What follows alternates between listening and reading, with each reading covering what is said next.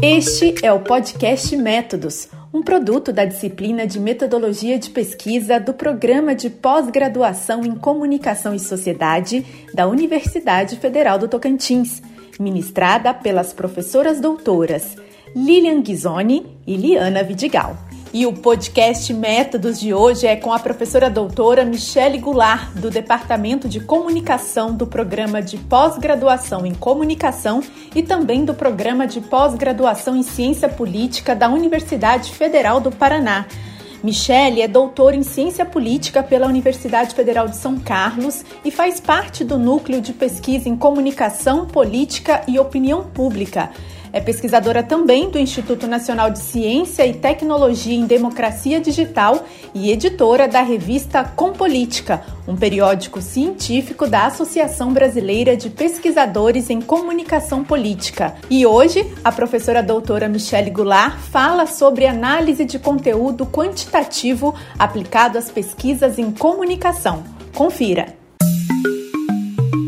Bom, então o que a gente vai discutir aqui, todos os meus exemplos, eu não sei se tem é, colegas que são às vezes de outra área, né, pelo que eu vi ali pela fala da Lilian, são alunos do curso de comunicação, mas enfim, se tiver alguém de outra área, as minhas falas, os meus exemplos aqui, embora eu também atue na ciência política, quase todos os meus exemplos aqui eu fiz pensando na comunicação, mas a gente pode depois pensar em outras possibilidades. Aqui eu coloquei algumas referências que são referências básicas para quem está começando, para quem sabe que vai usar análise de conteúdo, mas que, enfim, não, ainda não conhece muito a parte da literatura sobre como, para que ela serve ou como ela se aplica no cotidiano das pesquisas. Então, eu coloquei aqui alguns textos alguns textos que são um pouco mais antigos, né, tem quase 20 anos, mas alguns textos um pouco mais recentes, né, esse texto 4 e o texto 5 aqui são textos muito sobre a prática, né, de como se faz ou como se operacionaliza a análise de conteúdo. Então, para quem está começando, né, e às vezes vai aplicar na sua dissertação, na sua tese, ou às vezes no trabalho de final de disciplina, esses dois últimos textos é bem importante para entender um pouco como que ela funciona na prática, tá? E são textos que estão disponíveis, são textos que foram publicados em revistas recentemente, então eles estão disponíveis online, tá? É só para vocês saberem mais ou menos de onde saem as minhas falas aqui. Então, basicamente, as coisas que eu vou falar aqui ao longo desse tempo são baseadas nesses textos, né, nesses cinco textos aqui, que são textos que eu considero central para essa discussão. E a gente vai falar então um pouco sobre as características da análise de conteúdo, sobre como é que é esse protocolo metodológico, como ele funciona. Vamos falar de três conceitos centrais também para análise de conteúdo, que é o que a gente chama de confiabilidade, replicabilidade e validade das pesquisas que usam essa técnica de pesquisa. É, a gente vai falar sobre uma outra coisa que é bem operacional, que é a produção do livro de codificação. Então, para quem faz análise de conteúdo, ou para quem é, às vezes assistiu algum trabalho, talvez tenha ouvido muito esse termo, né? Ah, porque eu tinha um livro de código, porque eu tenho um livro de código, ou eu tenho um codebook, né? Para quem não faz a tradução. Então, essa, essa, esse é um termo central, digamos assim, ou uma ferramenta, né? Que sempre fica do lado do pesquisador que usa a análise de conteúdo. E aí, depois, ao final, eu vou dar alguns exemplos né, de softwares, enfim, que ajudam tanto para extrair material, quanto para fazer categorização, quanto para apresentar os dados, porque o que a gente sempre comenta é que a gente tem um monte de dados, mas eles sozinhos não nos servem para muita coisa. Né? Para a gente ter uma pesquisa, ou para se constituir como uma pesquisa que se utiliza da análise de conteúdo, a gente sempre tem um processo que é o processo de interpretação. Então, essa técnica ela vai ajudar a gente a compreender melhor os dados, mas ela não vai nos dar no máximo ali às vezes um gráfico, uma tabela, e é a função do pesquisador fazer a interpretação desses dados. Tá? Então, a gente vai ver um pouquinho sobre essas ferramentas que ajudam a deixar esses dados é, mais fáceis para o processo posterior, que é o processo de interpretar, de fato, o que, que aqueles dados significam, como que a gente vai relacioná-los com a realidade, com a nossa pergunta de pesquisa e etc. E aí, quando a gente fala de análise de conteúdo, aqui pensando mais ou menos no que a gente teria, né, pensando aí em alunos de, de disciplina de metodologia, o que a gente vai discutir hoje tem a ver com essa parte aqui, que é a abordagem metodológica. Então, basicamente, antes da gente decidir qual é a técnica de pesquisa mais apropriada para a nossa pesquisa, a gente passa basicamente por esse processo. Tá? Então, a gente tem essas definições prévias E aí a gente vai definir qual é a técnica que é mais apropriada. Então, algumas vezes, para algumas pesquisas, a técnica mais apropriada é análise de conteúdo, em outras pesquisas, não é análise de conteúdo. Né? Então, vão ser outras técnicas, outras possibilidades de olhar para um objeto. Tá? E aí a gente pode falar, enfim, de uma infinidade de técnicas que vão aparecer logo na sequência aqui embaixo de dois guarda-chuvas, só para a gente entender onde entra, enfim, a análise de conteúdo, quando a gente está pensando nas múltiplas possibilidades de analisar os nossos objetos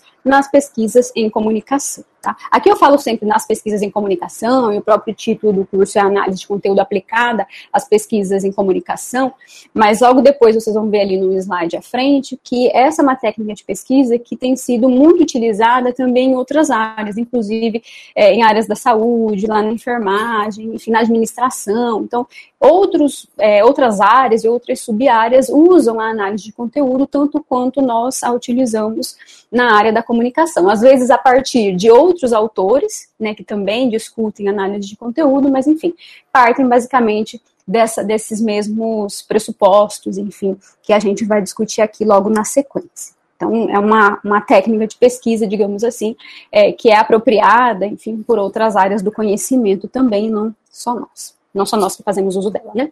Então, aqui eu sempre uso, quando eu, como eu já dou aula de metodologia há um tempo, eu acabo sempre usando esse guarda-chuva aqui para mostrar um pouco é, o que, que entra dentro né, desses, dessas duas ramificações de pesquisa, que são as pesquisas qualitativas e as pesquisas quantitativas, é, basicamente né, as principais, pensando no, do ponto de vista histórico, e o que, que entra em cada uma delas. Então, é como se a gente tivesse aqui é, dois grandes grupos né, dois grandes grupos é, que, que, abrangem né, a pesquisa qualitativa e a pesquisa quantitativa, e embaixo desse guarda-chuva a gente tem as técnicas de pesquisa.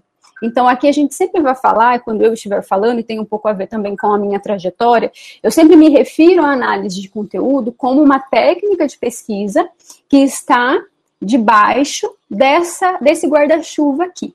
Isso não significa que a gente não possa ter também a análise de conteúdo dentro desse outro guarda-chuva aqui da pesquisa qualitativa, tá?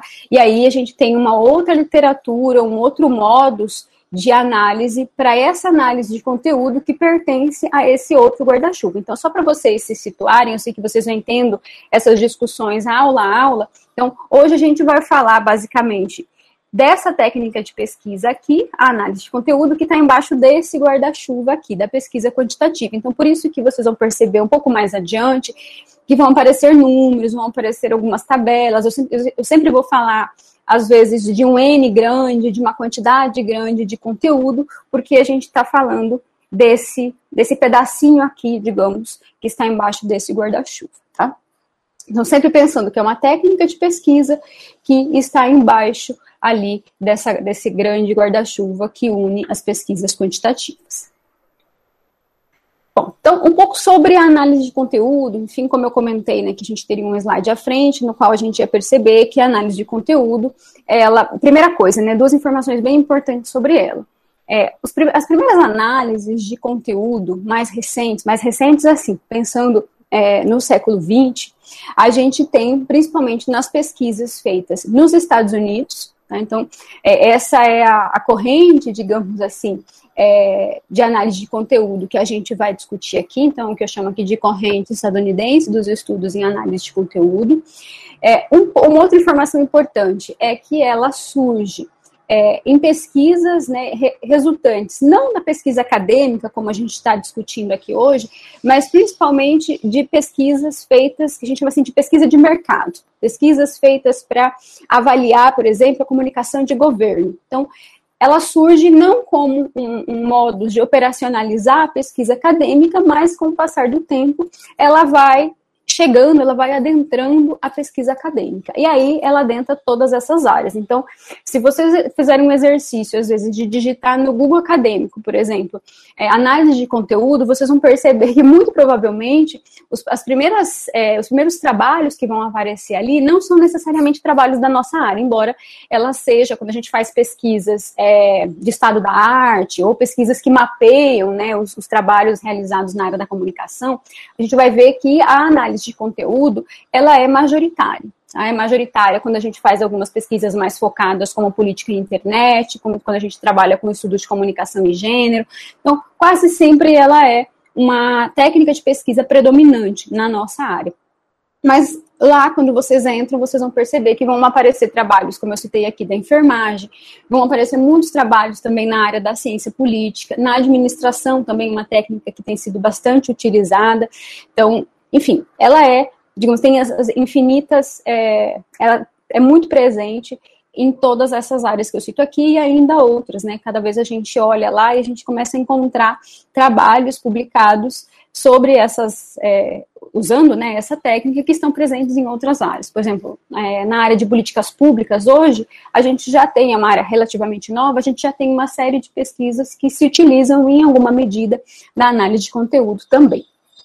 E outro ponto é que eu comentei agora, né? Quando a gente faz estado, estado da arte ou quando a gente faz revisão sistemática da literatura, né, que é uma das formas de estado da arte, a gente também tem uma certa apropriação das técnicas da análise de conteúdo. Tá? Então, vocês vão perceber em algum momento, quando vocês estiverem aí entrando em site de revista, vocês vão se deparar com essas revisões de literatura que, em alguma medida, usam de estratégias similares à análise de conteúdo. Tá? Então, só para a gente perceber o quanto ela é uma técnica bastante dinâmica, enfim, que a gente consegue usar para diversos temas, para diversas sub-áreas, e inclusive é, adentrando outras formas de pesquisa que não necessariamente são pesquisas empíricas que olham para um objeto para um fenômeno da comunicação, mas que às vezes fazem o estado da arte, né, da nossa área ou de qualquer outra área.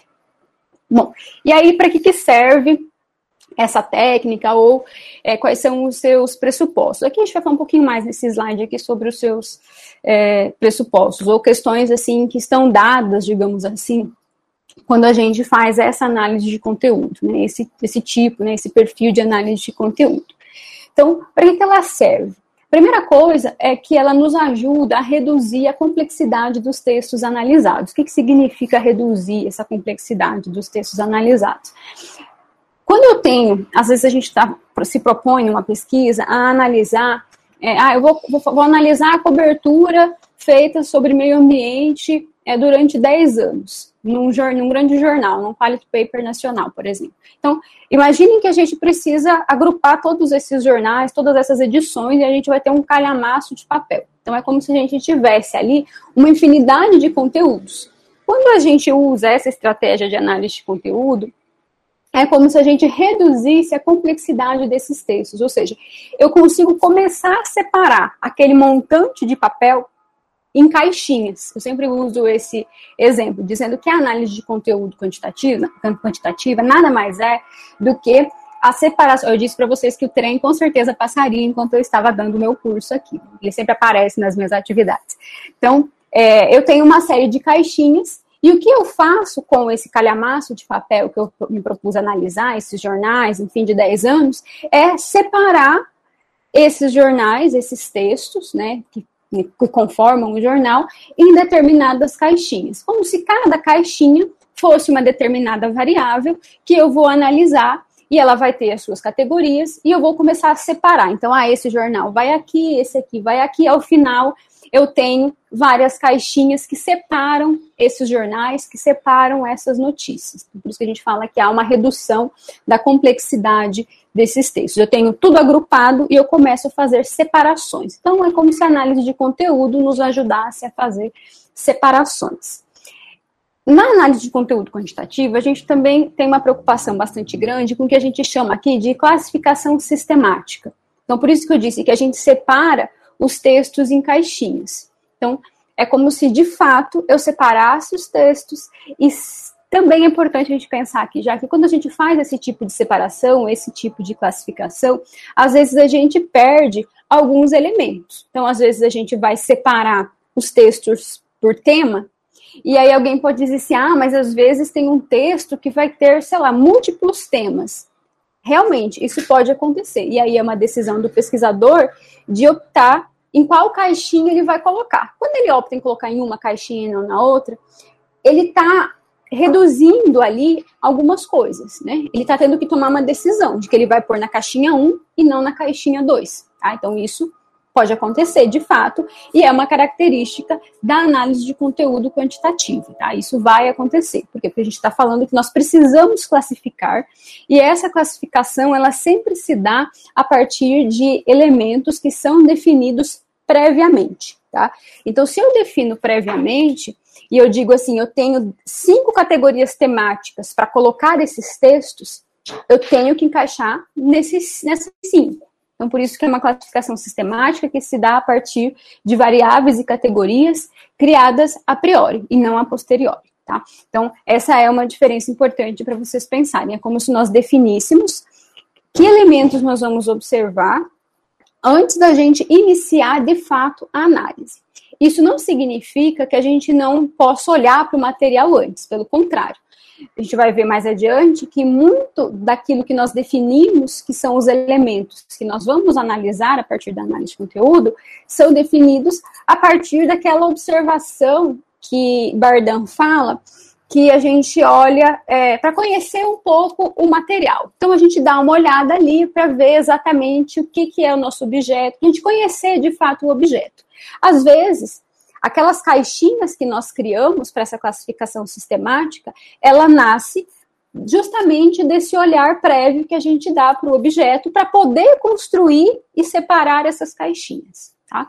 Então, essa é uma etapa também bem importante, a gente vai falar um pouquinho dela mais adiante, mas só para vocês entenderem que a gente às vezes perde alguns elementos na análise, na, na análise de conteúdo, mas a gente ganha porque essa separação em caixinhas previamente definidas permitem analisar uma grande quantidade de textos. Então, só para dar um exemplo para vocês, uma pesquisa que o grupo de pesquisa que a Lilian citou logo no início, quando ela estava fazendo a apresentação ali do meu currículo, é, em um grupo de pesquisa que eu participo, em 2014, nós analisamos comentários de, feitos é, no Facebook de jornais.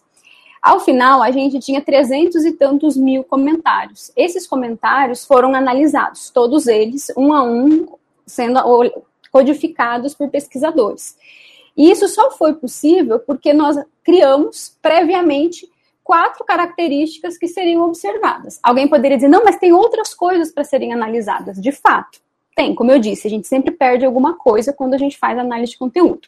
Então, nós perdemos muitas coisas, porque às vezes, ah, nossa, tem essa coisa aqui que seria interessante de ser observada, tem esse outro viés aqui dos comentários que são interessantíssimos, mas a gente optou em olhar para quatro coisas. E só foi possível analisar 300 mil comentários porque nós decidimos por essa classificação em quatro elementos. Então, a gente chega a uma grande quantidade de textos porque nós conseguimos fazer essa redução nessas categorias. É por isso que a gente fala, é uma redução, a gente ganha porque a gente olha para uma grande quantidade de textos, mas em alguma medida a gente pode perder alguma coisa, porque a gente sempre vai fazer algum tipo de redução, a gente sempre vai ter que deixar alguma coisa de fora. Quando eu mostrar alguns exemplos ali para frente, vocês vão perceber na prática o que, que é isso. A análise de conteúdo, ela pode servir tanto para análises descritivas simples, que a gente encontra em artigos que às vezes a gente tem tabelas descritivas, tabelas de frequência simples, então, é, quais são os temas predominantes nas capas dos jornais, quais são os temas predominantes na cobertura eleitoral, é, quais são as características da comunicação pública presentes, por exemplo, numa fanpage de uma instituição pública, de uma instituição legislativa, por exemplo. Então, a gente pode fazer esse tipo de análise, que é um pouco mais descritiva. Ao mesmo tempo, também é possível usar análise de conteúdo para a gente fazer análises relacionais. Então, a gente consegue relacionar variáveis, tá? Então a gente vai ver também mais para frente como isso funciona, mas dá para fazer essas duas coisas. O que é mais comumente encontrado nas pesquisas em comunicação é análise descritiva simples. Tá? A gente tende a fazer menos análise relacional, que requer, digamos assim, um pouco mais do conhecimento em estatística e em programas estatísticos. É, é importante que a gente consiga produzir, a partir da análise de conteúdo, é, inferências replicáveis, ou seja, ao olhar para um determinado conteúdo a partir das categorias e variáveis que a gente selecionou, eu consigo, ou outro pesquisador também consegue, em um outro momento, com as mesmas ferramentas que eu, chegar a inferências similares, tá? ou chegar a resultados similares. Não significa que eu, eu olho para esse jornal e vejo X e o outro pesquisador às vezes olha para o mesmo jornal e vê Y.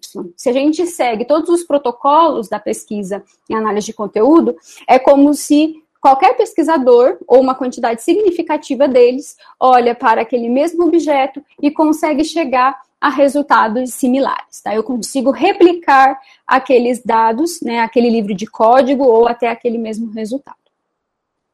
É, uma outra coisa que difere um pouco, né? Um pouco não, bastante, a análise de conteúdo, da análise do discurso, por exemplo, é que quando a gente fala de análise de conteúdo, nós não estamos preocupados com aquilo que está por trás, ou com aqueles significados que por vezes estão implícitos naquele conteúdo que foi publicado. A análise de conteúdo, ela está preocupada com o conteúdo que está dado, tá?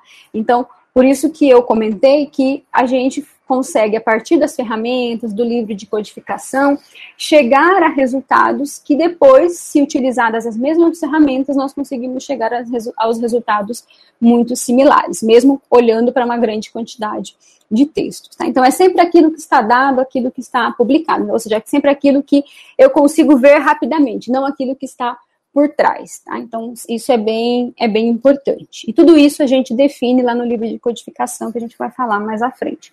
E, como eu disse, a gente tem uma diversidade de áreas que utilizam a análise de conteúdo, e mesmo dentro da comunicação, a gente tem uma diversidade de objetos que podem ser analisados a partir da análise de conteúdo. Tudo vai depender do objetivo que aquela pesquisa se propôs. Tá? Então, sempre vai depender do objetivo da pesquisa, como se a gente definisse qual é o objetivo da pesquisa, quais são os meus objetivos principais, meus objetivos secundários, e aí a gente se pergunta qual é a técnica mais apropriada para responder a minha pergunta de pesquisa, para eu alcançar esses meus objetivos. E aí, algumas vezes será análise de conteúdo, em outras vezes, a depender da questão de pesquisa, vão ser outras técnicas, ou análise do discurso, ou survey, enfim, ou, é, qualquer outra técnica, análise de redes, enfim, entrevista, observação participante, etnografia. Então, a gente pode ter outras técnicas. Então, sempre é importante pensar nisso e não definir isso vale para tudo, não só para análise de conteúdo. Nunca definir a técnica a priori. Primeiro a gente pensa o esqueleto da pesquisa, depois a gente faz essa pergunta para nós mesmos. Qual técnica ajuda a gente a chegar aos nossos objetivos e a responder a nossa pergunta de pesquisa. E aí a gente tem todos esses objetos que podem ser usados, enfim, são objeto de pesquisas que a gente encontra facilmente na nossa área quando a gente visita é, sites de periódicos acadêmicos. Então, vai ter lá uma análise de, sobre um, um, programa de televisão usando análise de conteúdo, de portais online, vai ter análise da publicidade, vai ter de jornais impressos, vai ter de horário eleitoral, enfim, há uma infinidade de objetos que podem ser analisados. Outra característica importante aqui, a análise de conteúdo, quando a gente divide, né, eu disse para vocês que a gente tinha aquele montante de papel, a gente separa isso em caixinha. Esse processo é um processo sistemático e ele é irreversível. E por que, que eu digo que é irreversível?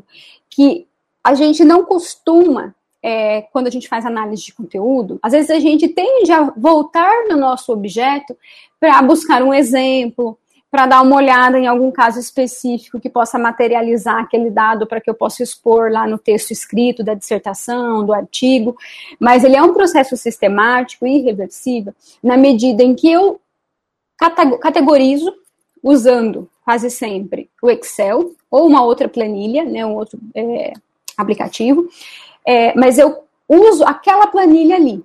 Então, se na hora que eu estava a, a, observando, categorizando o material, eu disse que esse, esse jornal aqui tem um editorial que o tema é X, e eu coloco na minha planilha que o tema é X e não Y, eu não tenho, eu me baseio na minha planilha. Eu não tenho mais o meu objeto, aquele montante de papel ali, para eu voltar toda hora para visitar o material e saber de fato se é aquele tema ou não. A partir do momento que eu criei a minha planilha para fazer as análises, para criar as minhas frequências simples, para eu fazer o cruzamento das minhas variáveis, para eu construir os meus gráficos, eu parto do pressuposto de que o meu material não é mais aquele monte de papel são as caixinhas que eu defini, ou seja, é, é aquele material que está na minha planilha. Então, se eu disse que é um editorial, é um editorial. Se eu disse que é um artigo, é um artigo. Então, eu não tenho mais como ficar mudando ali aquilo de lugar, tá? Então, isso é bem importante, por isso que é preciso muita atenção quando a gente está fazendo esse processo de categorização, tá? O que eu tinha comentado anteriormente, que a gente perde detalhes, na análise de conteúdo quantitativo nós perdemos os detalhes, o que nós ganhamos, por outro lado, é a possibilidade de observar uma grande quantidade de material. Isso é importante quando a gente está fazendo uma pesquisa longitudinal, por exemplo. Então, ah, eu vou analisar as características, foi algo que eu fiz recentemente. Eu vou analisar as características que mudaram da propaganda eleitoral televisiva nos últimos 20 anos. Então, se eu não perco detalhes, se eu não crio um processo sistematizado, eu não conseguiria olhar para os 20 anos da propaganda eleitoral. Tá? Então, eu ganhei na possibilidade de olhar para 20 anos, mas eu perdi em detalhes. Então, muito possivelmente, tem coisas que às vezes mudaram e a minha pesquisa não foi capaz de perceber. Por quê? Porque eu defini que eu olharia ali algumas características e, e olharia como essas características definidas previamente mudaram ao longo do tempo. Então, alguma coisa pode ser que realmente tenha ficado, eu não tenha dado atenção na minha pesquisa, ou seja, eu perdi aquele detalhe. Então, o meu ganho foi que eu consegui olhar para os 20 anos. Então, eu olhei para 20 anos, mas olhei para alguns elementos. Olhei lá para o formato, olhei para as temáticas priorizadas pelos partidos, olhei para o tipo de orador. Então, eu olhei para alguns elementos. Outros, infelizmente, ficaram, digamos assim, pelo caminho. Uma coisa positiva da análise de conteúdo é que a gente consegue fazer comparações sistematizadas. Esse é um exemplo. Então, nós analisamos no grupo de pesquisa sistematicamente desde 1989 não eu, né, porque em 1989 eu estava nascendo, mas enfim, outros pesquisadores foram criando bancos de dados e esses bancos de dados foram sendo armazenados. Então, hoje, quando eu digo assim, nós olhamos 20 anos de propaganda eleitoral, significa que nós é, conseguimos comparar dados que foram observados durante todo esse tempo. Então, eu consigo comparar 2020 2018, perdão, pensando nas eleições nacionais, 2018 com 2014, com 2010, com 2006, com 2002 e assim vai. Então, é só é possível essa comparação de essa característica está aqui e essa característica está aqui também, porque eu fiz essa comparação sistematizada, ou seja, eu mantive exatamente os mesmos elementos sendo observados ano a ano. Tá? Então, isso é importante também. Para quem vai fazer pesquisa comparativa, né, desses objetos que a gente já viu ali no, no slide anterior, pode ser que a análise de conteúdo seja uma ferramenta apropriada, porque ela permite essas comparações. A gente consegue criar índices, a gente já vai ver algumas, alguns exemplos mais à frente, então a gente consegue perceber, ah, como é que a gente pode analisar o aumento do tema ciência na cobertura dos jornais. Então, a gente pode elencar características para observar se isso aumentou, se esse tema diminuiu, se ele oscilou ao longo do tempo. Então, isso nos permite também criar índices. E também pesquisas que são descritivas, como eu comentei, que são as mais é, comuns, as pesquisas longitudinais, pesquisas transeccionais. Então, eu tenho uma possibilidade bastante ampla de observação, de uso da análise de conteúdo. Aqui é, tem alguns autores, e esse quadrinho está no texto do, do Martin Bauer, que é um texto bastante utilizado para falar de análise de conteúdo, principalmente no Brasil, que foi um dos textos que a gente teve tradução é, há mais tempo. É, por isso que é um autor que muita gente também utiliza, né?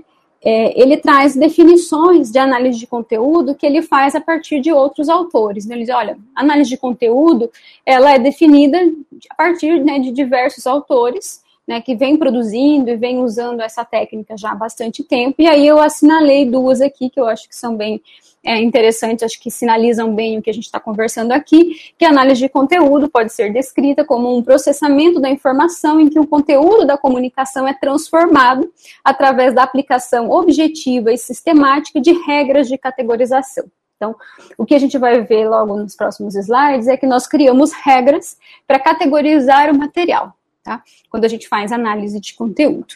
E também análise de conteúdo pode ser definida como uma técnica de pesquisa para produzir inferências replicáveis e práticas partindo dos dados em direção ao seu contexto. É, o Krippendorf está num, num, dos textos, eu não lembro se é exatamente esse que eu coloquei lá no, no, início dos slides, mas ele é um autor bastante central nas discussões sobre análise de conteúdo também. Então, esses dois, essas duas descrições aqui exemplificam bastante é, o que a gente vem conversando e o que a gente vai conversar agora, pensando aqui nessas regras de categorização, nas inferências replicáveis, enfim.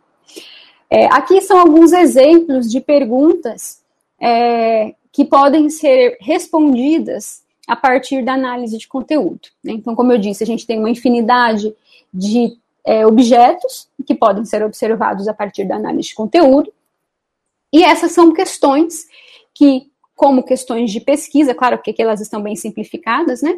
Mas pensando que se essa é uma pergunta de pesquisa que a minha dissertação, que o meu artigo pretende responder, ela pode ser respondida a partir do uso da técnica de análise de conteúdo como forma de observação dos objetos. Então, um primeiro exemplo aqui, que características da comunicação pública estão presentes na comunicação das casas legislativas paranaenses? Bom, então eu quero saber quais são as características da comunicação pública. Então, eu tenho um conceito, que é comunicação pública, eu quero saber como que ele aparece na comunicação das casas legislativas. Então, eu preciso pensar, bom, como é que eu vou fazer para observar, né, palpavelmente, digamos assim, é, a comunicação pública? Eu vou precisar criar alguns indicadores. O que, que, como é que eu materializo a comunicação pública? Então, esse é o processo que a gente falava aqui anteriormente de criar regras para categorização.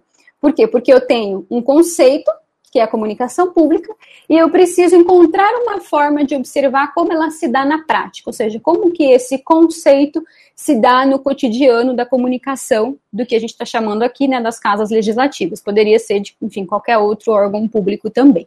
Então, é, só para vocês terem uma ideia, e essas outras também são perguntas assim muito é, similares, né? Que tipo de conteúdo contribui para descredibilizar a ciência? Então, eu estou pensando num conceito que é o descrédito na ciência, e aí a gente se pergunta de que maneira se dá na prática o descrédito na ciência. Por exemplo, eu vou analisar o descrédito na ciência a partir do WhatsApp, ou a partir é, de comentários que são feitos nas redes sociais toda vez que a gente tem uma notícia falando sobre algum medicamento, enfim, sobre algum tipo de tratamento é, da Covid-19. Então, eu vou observar comentários, né, que são feitos, por exemplo, nas redes sociais, e eu vou tentar identificar ali o que, que tem a ver com, a, com o descrédito na ciência. Aí a gente poderia pensar assim, nossa, mas tem outras coisas aqui que são interessantes para serem analisadas. De fato. Mas nem sempre a gente vai olhar para todos esses elementos. Essa é uma a questão aqui importante que eu vinha falando antes, de que a gente tem uma redução e a gente deixa alguns detalhes de fora. Então, eu vou criar alguns elementos que materializam o descrédito na ciência e vou fazer a minha análise a partir desses elementos, tá? Então, por isso que eu disse, a gente define antes e às vezes a gente acaba perdendo alguma coisa pelo caminho. Então a gente perde alguma coisa, a gente tem que ter consciência disso, que vai perder alguma coisa, mas a gente também tem os ganhos que essa técnica nos permite, que é às vezes a gente olhar para diversos comentários, é a gente poder comparar comentários feitos, por exemplo, em páginas de veículos de imprensa, é, em grupos partidários, em movimentos não oficiais, enfim. Então, aí a gente tem o ganho da comparação que estava no slide anterior. Mas, só para vocês terem eh, como exemplo, vocês podem pensar nas próprias pesquisas de vocês, qual é a pergunta de pesquisa que vocês têm, e aí vocês se perguntam, será que essa técnica realmente responde à minha pergunta de pesquisa ou não? Pode ser que sim, pode ser que não. Para quem responde é de fato, eu acho que a análise de conteúdo responde. O que a gente vai ver daqui para frente é bem importante para a parte de operacionalizar de fato a análise de conteúdo. Bom, então Aqui a gente dá uma, faz uma mudança né, no, no que a gente vem falando para pensar mais a parte do como fazer, né? Então aqui a gente vem discutindo para que ela serve, quais são os seus pressupostos, e aqui é como ela funciona na prática, ou seja, quais são, qual é o trabalho que o pesquisador que se utiliza dessa técnica tem quando ele está pensando na sua pesquisa. Tá? Então, às vezes as pessoas se perguntam assim, bom, mas para quem faz análise de conteúdo, de onde a pessoa tira que é, esse elemento, essa variável, a gente usa muito esse termo aqui, né, a variável. Para mim, eu sempre para quem está começando, eu sempre falo, traduza na sua cabeça variável como característica. Então, quando a gente, quando eu pergunto assim, qual é a variável mais apropriada, pensem qual é a característica mais apropriada, tá? Então, a gente fala muito nesse termo, e aí uma das perguntas é como que o pesquisador definiu qual é a variável, qual é a característica que vai ser importante para materializar aquele conceito. Né? Ou como é que ele chega naquela, naquele elemento ali? Por que, que o pesquisador está analisando o tema? Ou por que, que ele define cinco temas e não dez temas? Tudo isso tem a ver com um processo anterior, que tem a ver com essa, essa espécie de fórmula aqui, né? Ou esse passo a passo, esse, essa linhazinha aqui, né? É como se nós tivéssemos uma teoria, que na sequência essa teoria abarca alguns conceitos, esses conceitos são transformados em variáveis ou características. Nesse processo de variáveis é, e conceitos, né, essa transição aqui, é onde a gente perde alguma coisa também, no sentido assim, uh, vou dar um exemplo aqui no primeiro, sobre transparência. Então, transparência é um elemento, é um conceito importante dentro da discussão teórica sobre comunicação pública. Eu posso analisar a transparência a partir de uma infinidade de elementos, né? Então, por exemplo, eu posso analisar a transparência é, a partir da, do modo como as prefeituras ou as casas legislativas usam o portal da transparência. Ou seja, usar o portal da transparência, ou falar dele, materializar os seus resultados para o cidadão, é uma forma de você colocar em prática o conceito transparência. Só que eu posso ter outra forma de materializar a transparência. Eu posso materializar a transparência a partir da comunicação, né? A partir da comunicação que é feita pelos é, é social, social, assim, pelos profissionais de comunicação, pelo social media, que trabalha ali com as redes sociais e toda semana faz a transmissão da sessão. Então, a transmissão da sessão, ela também é um indicador de transparência, tá? Que também está dentro da comunicação pública. Então, veja, eu poderia encontrar aqui uma série de formas de materializar a transparência. A depender do objeto, do objetivo do pesquisador, ele vai definir. Quando ele faz essa definição de variáveis e categorias, ele está dizendo assim: olha, eu vou, eu estou optando em analisar transparência a partir de dois indicadores, de três indicadores, de quatro indicadores. Então, eu vou observar isso, isso, isso e isso, e parto do pressuposto que isso aqui é uma são quatro formas de materializar a transparência. Aí alguém pode dizer assim, não, mas tem uma outra forma. Realmente, pode ter. Só que para os objetivos dessa pesquisa, para aquilo que o pesquisador está preocupado em analisar, pode ser que aqueles quatro elementos que ele, que ele selecionou sejam suficientes. Ou às vezes, a gente pode até pensar, não, mas eu tenho 10, mas às vezes, se eu for analisar 10 coisas, às vezes eu não dou conta, por exemplo, de observar essas 10 coisas em 399 municípios do estado do Paraná, por exemplo. Então, se eu quero chegar a 399 municípios e observar a transparência nesses 399 municípios, talvez eu precise diminuir a quantidade de elementos que eu vou observar. Então, eu diminuo um pouco a quantidade de coisas que eu vou observar, ou seja, eu perco algumas coisas, mas, de novo, eu ganho nessa quantidade. Eu consigo olhar como se dá a transparência a partir dos quatro indicadores que eu disse inicialmente na minha pesquisa e 399 municípios. Talvez eu pudesse olhar 50 indicadores de transparência, porque a literatura é bastante vasta. Só que aí eu poderia chegar, talvez, a capital, ou poderia chegar, sei lá, aos cinco maiores municípios.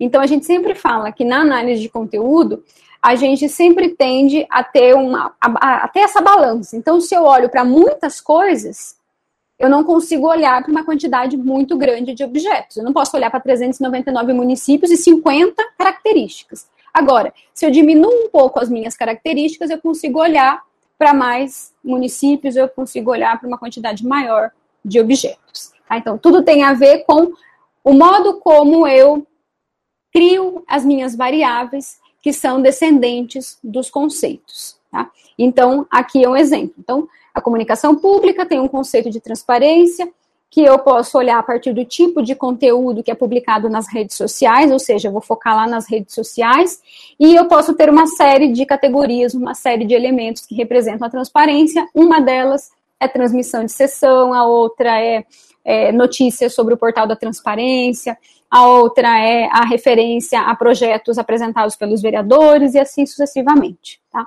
Aqui, na, um exemplo de jornalismo. Então, eu posso, eu tenho um conceito que é a produção noticiosa, dentro do da teoria né, da produção de notícia, eu tenho um conceito que é o conceito de noticiabilidade. O conceito de noticiabilidade tem alguns conceitos dentro dele que a gente consegue transformar em variável e categoria que são os valores notícias. Então, para quem cursou jornalismo, tem lá fato, fato negativo, fato positivo, é, surpresa, conflito e etc. Ou seja, eu consigo observar isso. Então, a minha variável se chama valor notícia e as minhas categorias são todas essas possibilidades que eu tenho embaixo do valor notícia. Tá? Então, esse é outro exemplo. Tá? Então, sempre é importante lembrar que esses elementos, aqui, essas categorias, essas variáveis, elas nunca podem sair da, da cabeça do pesquisador. Elas podem sair daquele, daquela observação cotidiana que o pesquisador faz no seu objeto, que Bardão fala. Mas elas saem majoritariamente dos conceitos e dessas teorias aqui. Tá? Então, pensem nisso quando vocês estiverem fazendo as pesquisas de vocês sobre análise de conteúdo. Nós definimos o que nós vamos olhar na prática, no objeto de comunicação, a partir dos conceitos e das teorias que estão por trás. Então, não tem como fazer análise de conteúdo se a gente não conhece a literatura sobre aquilo que a gente está pesquisando. Senão, às vezes, a gente vai identificar características que a gente acha que saem da nossa cabeça e vão ser úteis, e quando a gente vai escrever a pesquisa, a gente vê que a discussão teórica e que os conceitos que ali existem naquela área de pesquisa, nada tem a ver com aquilo que eu acabei de observar. E aí todo o trabalho do pesquisador é perdido. Ou às vezes não é perdido, né? Sai uma pesquisa, sai 50 páginas, sai 100 páginas. Mas saem 100 páginas que às vezes ficam truncadas ali. E aí pode ser que alguém diga assim: nossa, mas parece que você está se propondo a fazer uma pesquisa e no final você faz outra.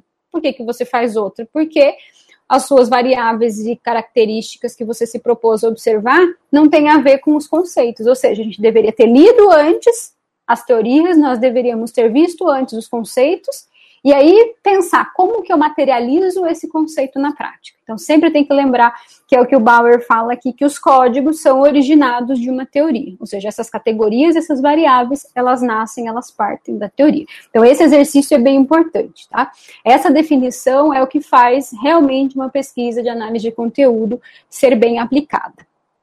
E aqui a gente tem alguns termos, termos perdão, que são muito comuns, né, uma nomenclatura muito comum na análise de conteúdo. Então, às vezes, para quem não usa essa análise de conteúdo, né, com essa técnica no cotidiano, às vezes alguém fala assim, não, porque eu criei meu banco de dados, e a pessoa fica imaginando o que, que é um banco de dados, né? O que essa pessoa está falando que ela fez com os jornais? Ela disse que ia analisar jornal e depois terminou com um banco de dados.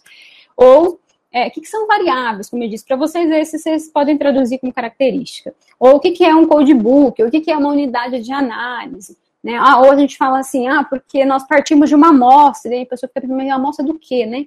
Então, essas, esses são termos que são muito comuns. Quando vocês fizerem a leitura daqueles textos sobre análise de conteúdo, ou quando vocês se depararem com um artigo, uma dissertação, uma tese, enfim, que usa da análise de conteúdo, muito possivelmente vocês vão encontrar com muita frequência esses termos. Às vezes, para quem faz, ele a gente fala e às vezes acha que a, o outro compreendeu, mas então, sempre quando eu estiver falando aqui, como eu disse, vocês podem interromper caso vocês não consigam compreender algo, porque às vezes passa mesmo, né? Então, a codificação, por exemplo, é um outro termo que a gente fala, né? Fala, fala, fala, e às vezes também ele não fica muito claro para quem, né? Para o nosso ouvinte, né? Então, quando a gente fala que a gente está codificando, é como se a gente estivesse olhando para o objeto e anotando em qual caixinha ele se encaixa. Tá? Então, eu estou olhando, digamos assim, para as postagens feitas pelas casas legislativas e pesquisando ali se aqueles posts têm ou não têm é, as transmissões de sessão. Se aqueles posts têm ou não têm a, a, né, a, referência ao portal da transparência, e assim vai. Então, esse é o processo, é o processo de olhar sistematicamente para o objeto, tá? é a codificação. Às vezes, às vezes, a gente encontra nos artigos, assim, a frase, análise, a, a codificação dos dados foi feita por dois pesquisadores, o processo de codificação foi feito por pares, então, que é o processo de classificar esse material, de encaixar nas suas respectivas caixinhas, tá? É, aqui tem algumas é, regras básicas da análise de conteúdo. Então, a primeira delas é que a gente precisa ter regras claras de inclusão e exclusão nas categorias. Então, eu preciso deixar claro para quem vai ler o meu trabalho é, se eu estou dizendo que, por exemplo, nesse caso do, das, das câmaras das casas legislativas, né? Então, eu preciso dizer o que, que eu estou considerando como transmissão de sessão e às vezes pode ser que a gente encontre lives, lives aleatórias. Então eu tenho que definir que live é uma coisa, transmissão de sessão é outra. Ou seja, eu preciso deixar clara, claro, perdão, quais são as regras de inclusão e exclusão nas categorias. Ou seja, eu enquadro um post em transmissão de sessão quando tem essa e essa e essa característica. Eu enquadro em live quando tem essa e essa e essa característica. Eu enquadro em referência ao portal da transparência quando cita é, nomeadamente portal da transparência, gastos públicos, etc, etc. Então, eu preciso definir o que, que entra e o que, que não entra. Eu não posso, eu estou olhando 500 posts, até a metade eu digo que live e sessão é tudo a mesma coisa. Aí depois eu começo a perceber que parece que são diferentes. Pois é, na metade do trabalho para frente, a gente começa a separar. Aí a gente vai ter um problema na análise de conteúdo, um problema no modo como a gente operacionaliza a análise, que automaticamente vai ter né, resultado ou vai ter um, um, um não, vai ter um problema lá no final quando você chegar na análise dos dados, porque os dados que você tem não serão exatamente a, uma, uma cópia fiel, digamos assim, da realidade daquilo que você categorizou. Porque no meio do processo, você não deixou claro quais eram as regras, ou seja, você mudou a regra no meio do jogo, e isso não pode acontecer. Ah, o ponto 2 é que as, que as categorias precisam ser mutuamente excludentes. Então, se eu digo que o post X é transmissão de sessão, é transmissão de sessão. É transmissão de sessão para mim, para vocês, para qualquer pessoa. Eu não posso dizer que é isso e é aquilo também. Tá? Então, se eu tenho uma variável, dentro daquela variável eu tenho três categorias, é uma coisa, ou outra. Por isso que elas são mutuamente excludentes. Ou entra aqui ou entra ali. Não dá para categorizar a mesma coisa é, em dois lugares. Tá? Isso é bem importante. A categoria, o elemento 3. As categorias não podem ser muito amplas. Porque se elas são muito amplas, significa que eu posso colocar tudo em qualquer lugar. Então, eu tenho que definir exatamente. Transmissão de sessão equivale as transmissões das sessões que acontecem de modo offline, tá, tá, tá, tá, tá, tá. Live são momentos mais aleatórios, blá, blá, blá. Tem que definir certinho o que, que a gente entende por cada coisa. Eu não posso dizer, transmissões de sessão são atividades ao vivo. Bom, pode ser muita atividade ao vivo. E aí, no final das contas, eu vou encaixar tudo dentro da mesma categoria. E a gente sempre diz que se é para encaixar tudo na mesma categoria, ou seja, se eu tenho algo que não varia, eu não preciso nem classificar aquilo, porque se ele não varia, eu não tenho nem o que olhar a respeito daquilo. Né? Então, não pode ser também muito amplo. Então, essa parte é bem importante, eu vou mostrar depois ali como é que funciona essa definição. É, o ponto 4, as categorias devem contemplar todos os conteúdos possíveis e outro precisa ser residual. Então, vocês vão ver também, em pesquisas que fazem análise de conteúdo, que a gente tem é, sempre uma categoria outro. Sempre não, quase sempre, né? Vai ter lá temas. Ah, economia, saúde, educação, blá blá blá, cultura, turismo, tá, tá, tá, outros. Esse outros, ele serve para que a gente consiga encaixar todos aqueles materiais que são que fazem parte da minha análise em alguma categoria da variável tema, ou seja, a variável é tema, categorias são as subdivisões. Essa é uma coisa importante também. Então, característica e suas subdivisões, variável, categoria.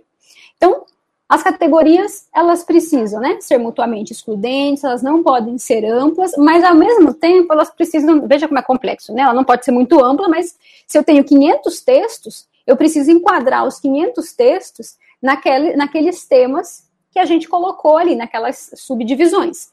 Então, muitas vezes a gente vai ter algum elemento, algum texto que não se encaixa naqueles 10 subtemas que a gente criou, naquelas 10 subdivisões. Então, é comum que a gente tenha um outro para dar conta desses elementos que são secundários. Né? Só que ele precisa ser residual, então não dá para fazer uma pesquisa sobre quais são os temas das postagens que são feitas é, pelas casas legislativas e chegar a um 40% de outros. Porque assim, eu tenho 40% de outros, então ele não pode ter o nome de outros, possivelmente tem alguma coisa ali dentro que é muito importante. Então, que, que acontece quando. Aí, às vezes, isso acontece em pesquisas. Então, a pessoa vai lá, coleta 300 coisas, aí vai lá, olha, nossa, porque assim, às vezes a gente percebe, né? A gente tá, começa a coletar os dados, fazer aquele processo de categorização do material e começa, ah, outro, aí anota ali outro, aí outro de novo, aí outro de novo. Aí você pensa assim, bom, mas tem alguma coisa errada, tá faltando. Aí quando começa a ter muito outro, significa o quê? Que a categorização que você propôs ali, aquelas subdivisões que você fez, não são compatíveis com o seu objeto. Então tem um problema não no objeto, tem um problema na categorização que você fez a priori. Então você precisa estudar mais o seu material, que é aquilo que Bardão fala, que você tem que olhar lá e conhecer de fato o seu objeto. É, a Gianni Bonin também fala muito sobre isso, não sobre análise de conteúdo especificamente, mas ela fala bastante em você ter contato com o seu objeto. Quanto mais contato você tem com o seu objeto, menos problemas você tem nesse processo. Ou seja, você conhece o objeto. Então, você não vai se deparar com muitos outros, porque nesse processo prévio, você percebeu que tinha um elemento ali que era importante que você nomeasse. E aí você vai lá e nomeia, e você não vai ter tantos outros. Às vezes vai ter ali, a gente sempre fala uma regra implícita, é que outros não deve passar de 10%. Porque se ele passa de 10%, já é uma quantidade bastante significativa. E aí o que a gente faz? A gente precisa voltar e olhar novamente para aqueles outros, para ver se não tem algo que se repete muito ali. Isso é muito comum. Às vezes realmente se repete quando a gente não percebe no processo de codificação.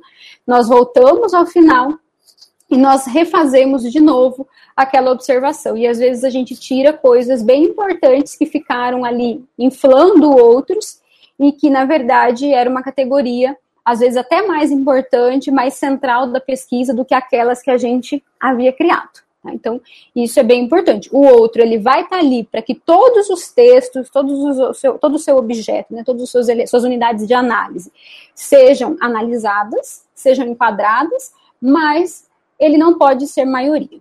Então, isso é bem importante. E o quinto ponto, que a classificação deve ser objetiva, ou seja, não passível de ser codificada de forma diferente a depender da interpretação do analista. Isso sempre gera um problema, que as pessoas falam, ah, mas como que a gente vai fazer isso? Como que eu, Mariazinha, vou olhar para o mesmo conteúdo do Pedrinho e vou entender da mesma forma que ele? Realmente, nós temos né, toda uma bagagem que muitas vezes vai fazer com que a gente olhe para um determinado objeto de uma forma a partir dessa nossa bagagem. E a outra pessoa a partir da bagagem dela, que muito possivelmente vai ser diferente da minha. Só que a gente tem uma coisa que eu disse para vocês antes que é bem comum, que é o livro de códigos. Que a gente cria regras claras sobre o que, que entra numa categoria e o que, que entra na outra. Se eu tenho um bom livro de códigos, significa que eu tenho poucas chances de ter problemas aqui na interpretação do analista. Tá? Então, às vezes a gente tem problemas de interpretação, cada um enxerga de um jeito, o problema não está no pesquisador, tá? e nem no objeto. O problema está na ferramenta, no livro de códigos que eu criei. O que, que a gente faz? A gente vai lá e afina melhor o livro de códigos. Porque se eu estou dizendo, naquele exemplo sobre descrédito na ciência, se eu crio cinco indicadores do que, que é descrédito na ciência a partir de comentários feitos em rede social. Então, eu analiso aquilo ali, outro pesquisador precisa olhar para aquele mesmo comentário e dizer: aqui tem um elemento de descrédito na ciência. Eu não posso eu olhar e dizer que tem e a outra pessoa falar que não tem. Tá? Então, para que isso não aconteça, a gente define muito bem o que, que a gente está entendendo por cada um daqueles elementos. Tá? E isso resolve, em boa medida, é, os problemas. Então, quando a gente segue essas regras básicas, a gente tem boas chances de ter uma análise de conteúdo de qualidade. É, e aí a gente, né, quando a gente faz uma análise de conteúdo, a gente tem uma definição do corpus, de análise, tá? Então, a gente começa daí, ou se a gente tem uma quantidade muito grande, a gente define esse corpus a partir de uma amostra, tá? Muitas vezes a gente acaba usando o Excel para fazer essa amostra aleatória para a gente. Essa definição do tamanho da amostra é uma outra discussão que daria basicamente um outro curso, né, para saber como a gente define uma amostra. No caso das pesquisas feitas é, na comunicação, o Bauer apresenta, naquele mesmo livro que ele discute análise de conteúdo, o que ele chama de semana artificial. É uma estratégia que ele usa e que é muito utilizada na literatura já no Brasil, dizendo que quando a gente define é, que vai analisar um jornal, se a gente pega uma edição de cada semana de maneira aleatória, a partir de sorteio e tal, a gente tem o que a gente chama de semana artificial, e isso dá conta de ser representativo da produção jornalística daquele veículo. Eu não posso, obviamente, pegar só edição de domingo, nem só edição de sábado, nem só edição de segunda-feira. Mas se eu pego na primeira semana de janeiro, segunda, na segunda semana de janeiro, a terça, na terceira semana, a quarta, e assim sucessivamente durante o ano todo, ao final eu tenho uma amostra representativa da produção jornalística para ser analisada. Tá? Então, é, e aí tem outros casos, né? Tem outros autores, por exemplo, que vão dizer aqui, ó, 12 edições aleatórias de um jornal diário, perdão, aqui faltou um L, fornece uma estimativa confiável do perfil de notícias anuais. Também, de novo, não podem ser todas as edições do domingo, nem todas as edições da segunda, mas precisam ser representativas de segunda a domingo. Tá? Mas eu tenho formas já nas pesquisas em comunicação de facilitar como a gente define uma amostra.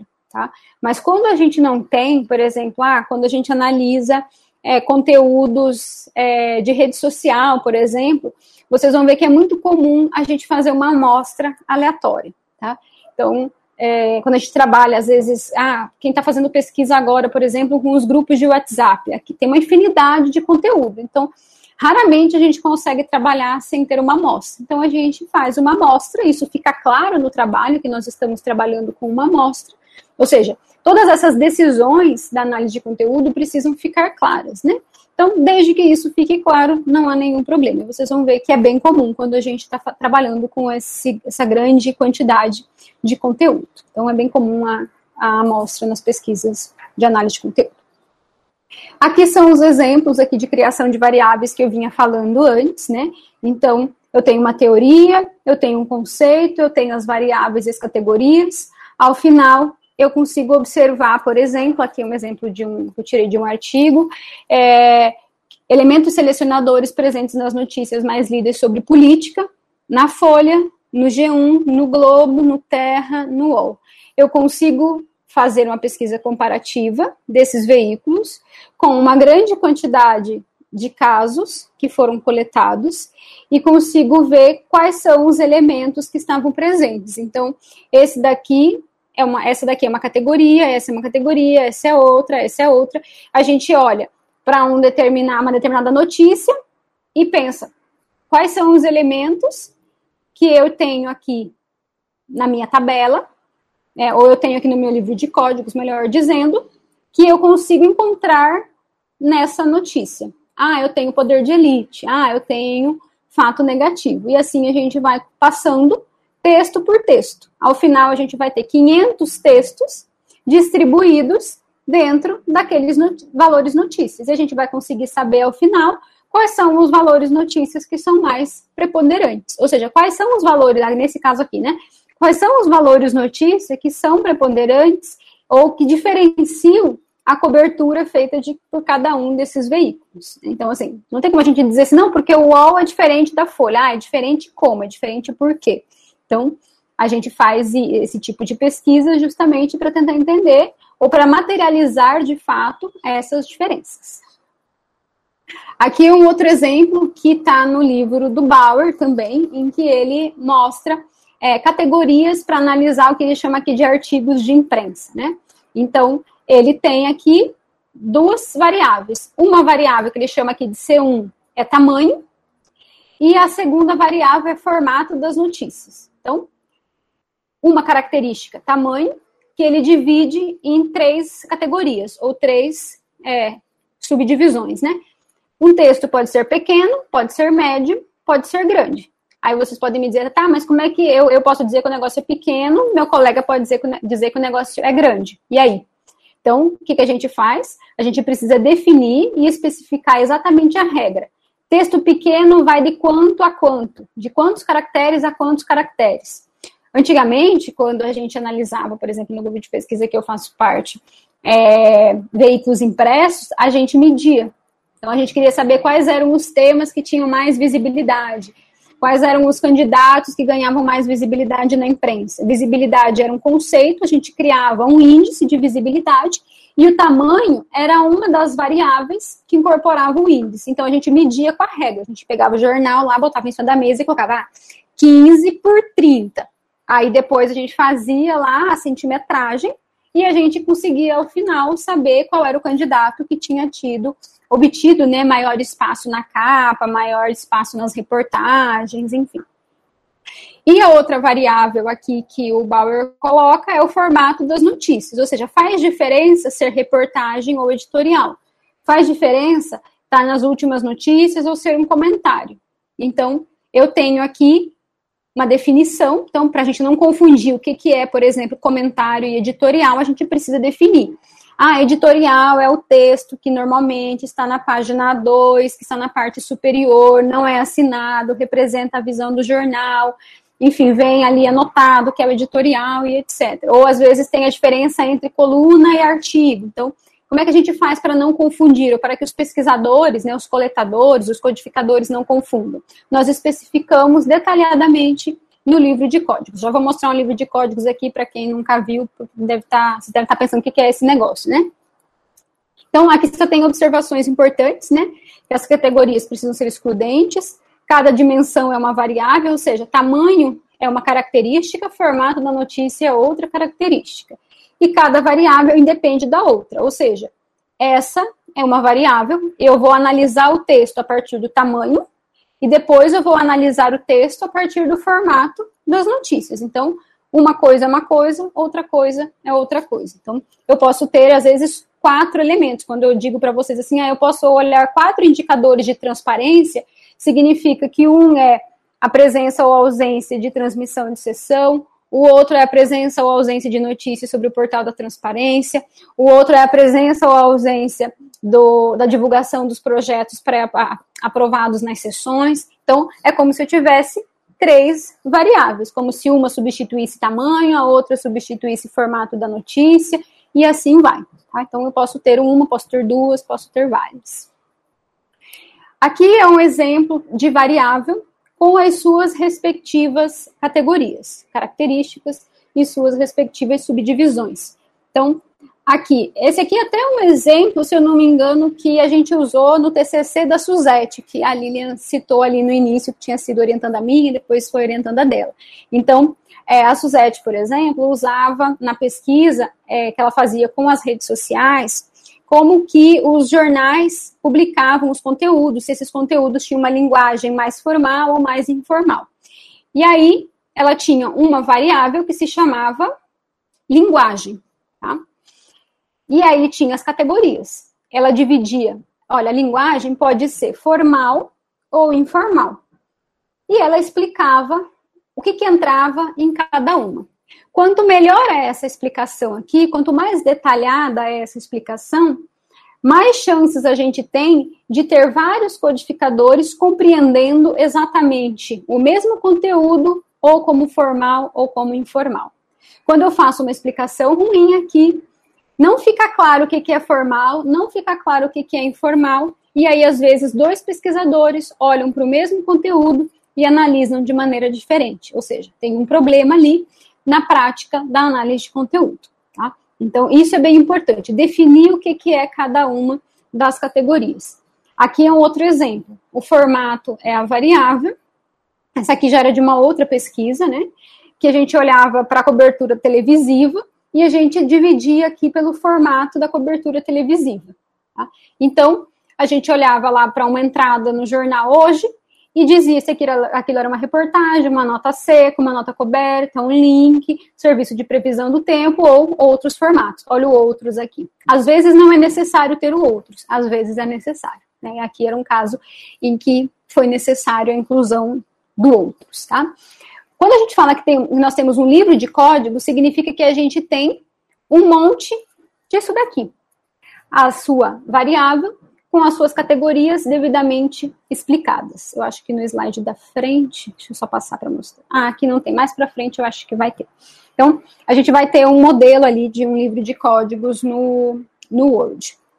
Então, aqui de novo, outro, outra variável, o tom da notícia, se é positivo, negativo ou neutro, e aí a gente precisa definir. Então, vocês vão ver que às vezes, quanto mais complexo o negócio, mais eu preciso explicar, mais eu preciso detalhar. Quando as coisas estão claras para os codificadores, às vezes a gente consegue fazer uma descrição um pouco mais reduzida, mas muitas vezes a gente precisa coisas bem especificadas para ninguém fazer confusão, tá? Então, é, essas, esses são é, elementos básicos, enfim, desse processo cotidiano da análise de conteúdo. Aqui são três eixos bem importantes desse processo da análise de conteúdo, né?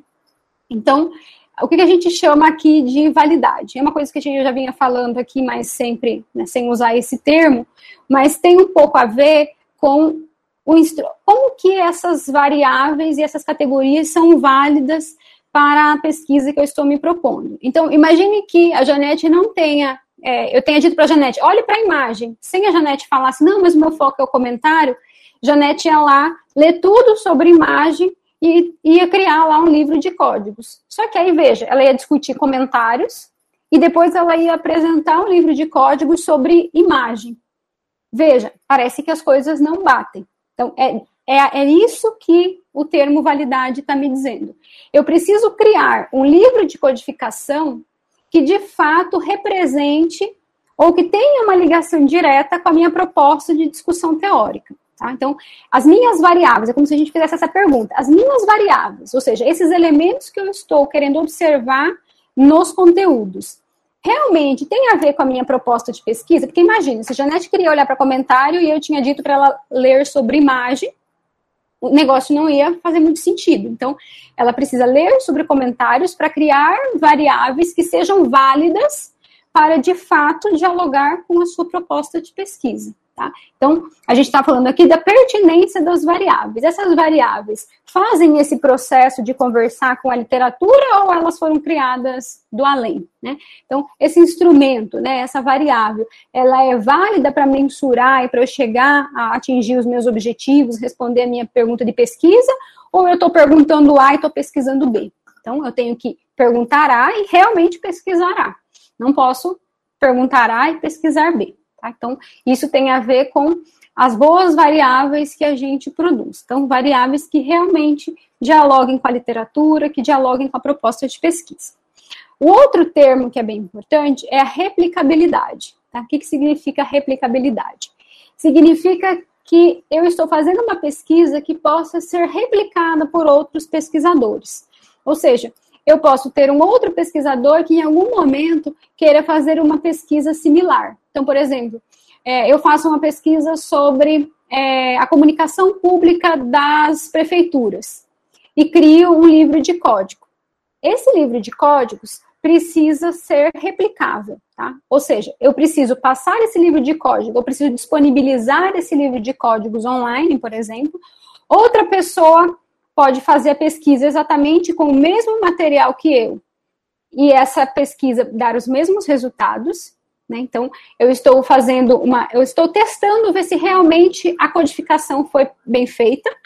Então, é, há esse tipo de replicabilidade, mas o, a replicabilidade que, a meu ver, é mais importante é eu compartilhar esse livro de códigos. É eu criar um livro de códigos para analisar a comunicação pública das prefeituras que possa ser aplicada na minha pesquisa e que alguém encontre esse livro de códigos e pense assim: nossa, acho que vou usar esse livro de códigos para replicar essa pesquisa para as prefeituras lá do Maranhão. Porque a Ana Michele fez uma pesquisa que analisava as prefeituras do Paraná.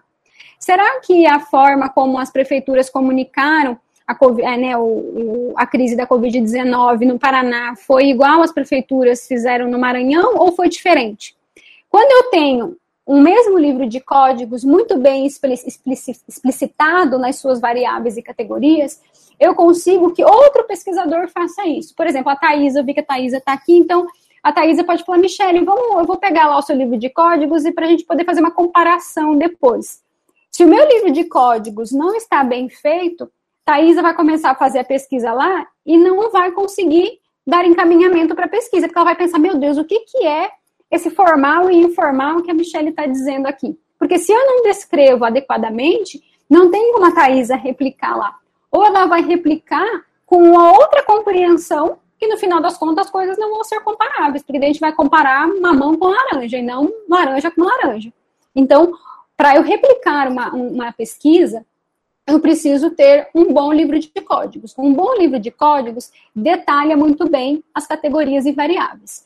Normalmente, numa dissertação, por exemplo, que é o processo que muitos de vocês vão passar, a gente coloca lá ao final, depois da conclusão, lá como apêndice, lá no final do texto, então fica lá livro de códigos, eu vou mostrar ali para vocês como é que ele fica na, na, íntegra, né? Com aquelas tabelinhas e as suas descrições, mas é um arquivo de Word, enfim, a gente só vai lá e coloca no final.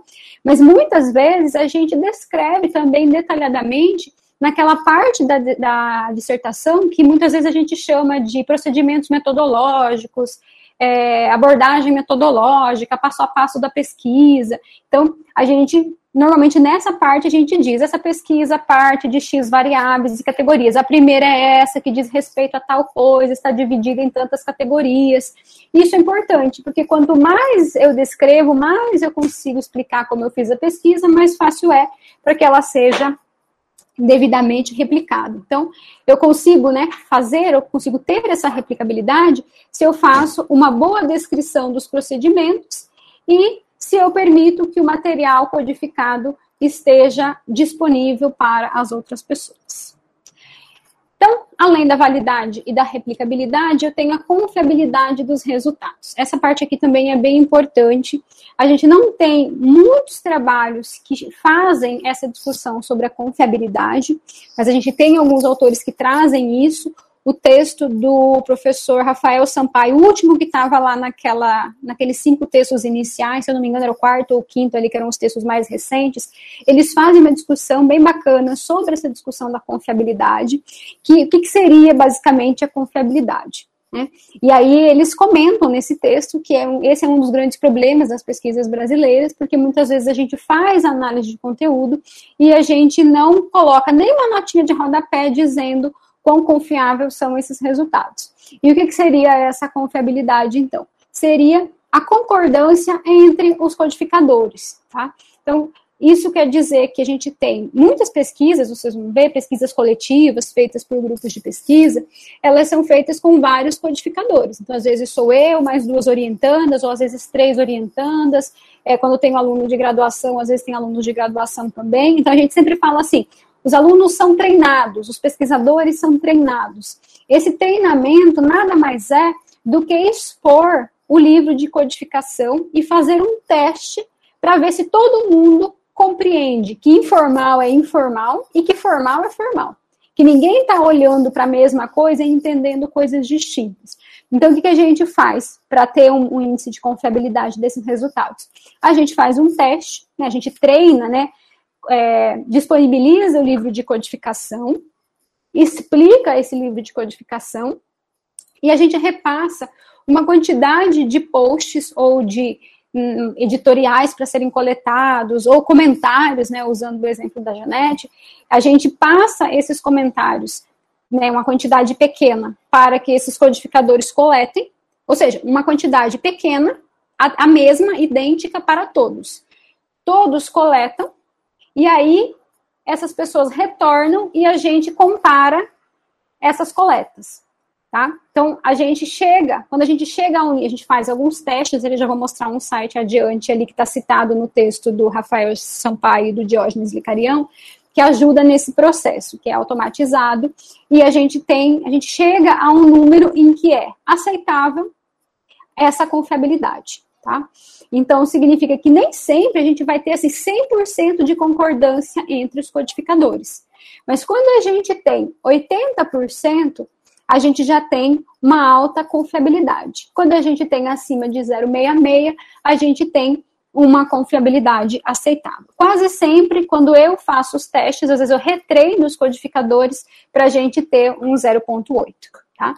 Então, isso significa que todo mundo vai olhar aqueles conteúdos e vão todos analisar de maneira idêntica, tá? Se a gente pega 50 posts, aqueles 50 posts vão sair com tabelas idênticas de todos os codificadores, tá?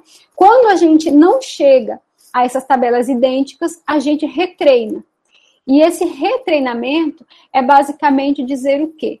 É dizer, olha, o que, que não está claro? E às vezes, como eu disse, não é que o, problema não está no pesquisador, né, que tem ali a sua carga, né, das suas questões que interferem no processo de pesquisa, e nem no objeto. O problema está em como nós fizemos a descrição do livro de códigos. Quanto, quanto mais detalhado é o nosso livro de códigos, menos problema a gente tem de concordância entre os codificadores, tá?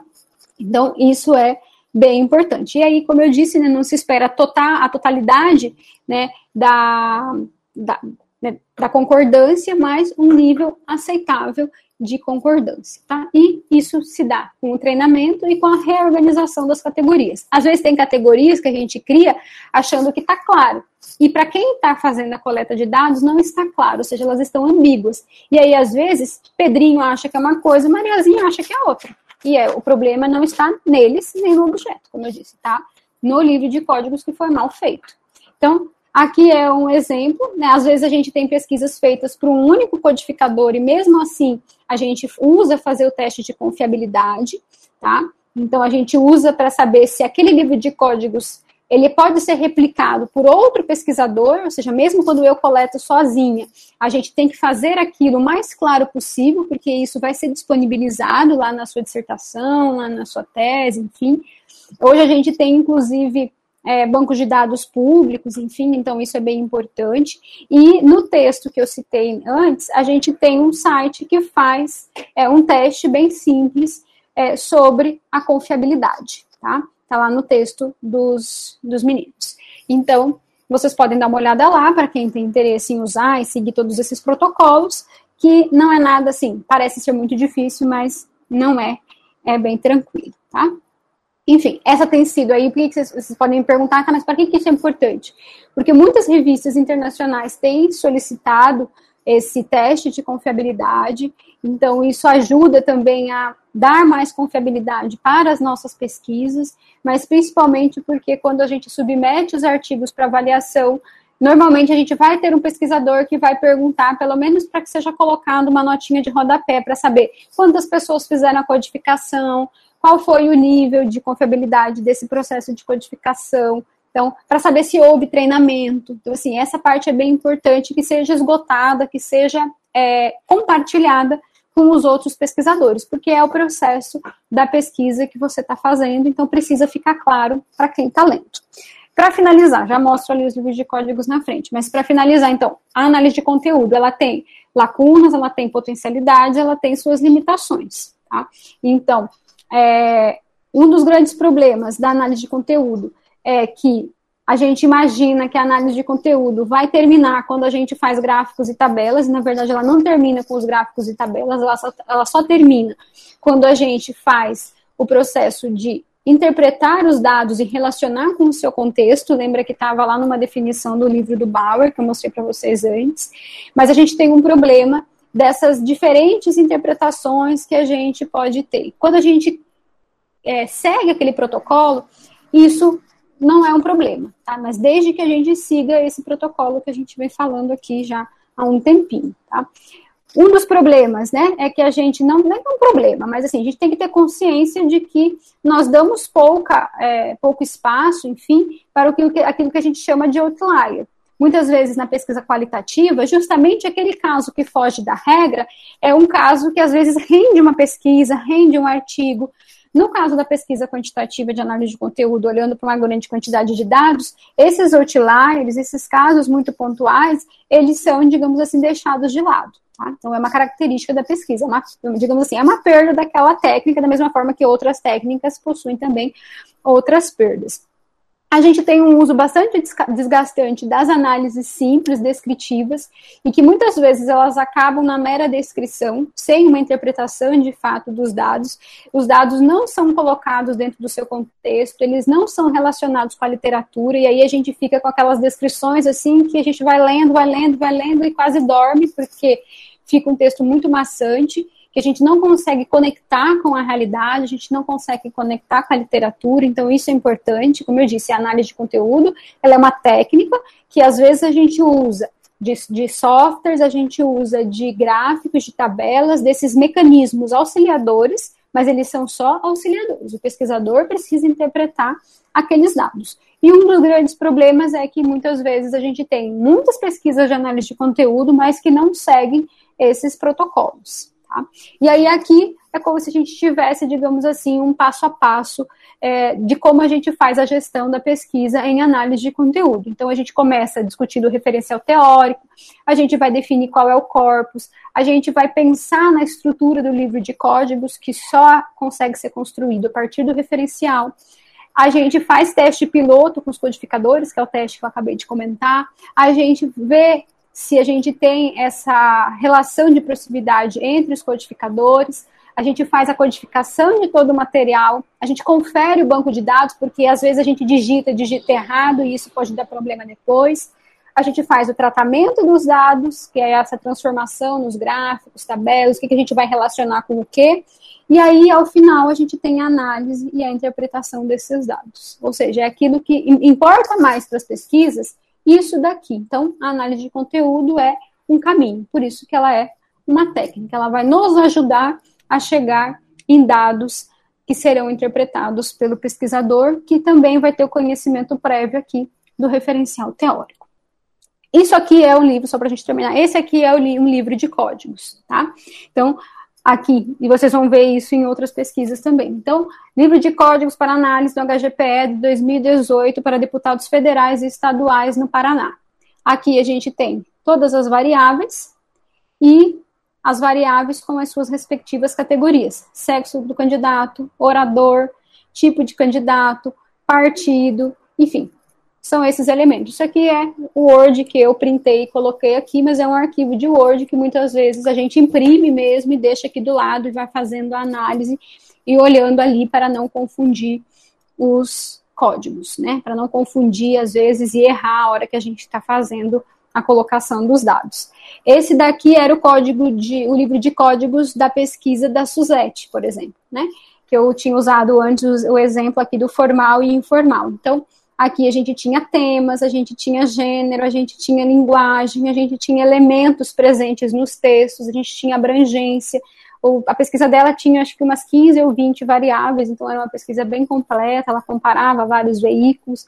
Então, e a Suzette replicou de novo a análise de conteúdo para olhar os editoriais do jornal Estado do Maranhão com a pesquisa com a Lili, então ela criou outro livro de códigos, né, com outras variáveis, outras características que diziam respeito ao novo tema de pesquisa dela, mas se vocês olharem a dissertação dela, muito possivelmente lá nos procedimentos metodológicos e lá ao final vai ter um arquivo parecido com esse, que são os elementos que ela analisou.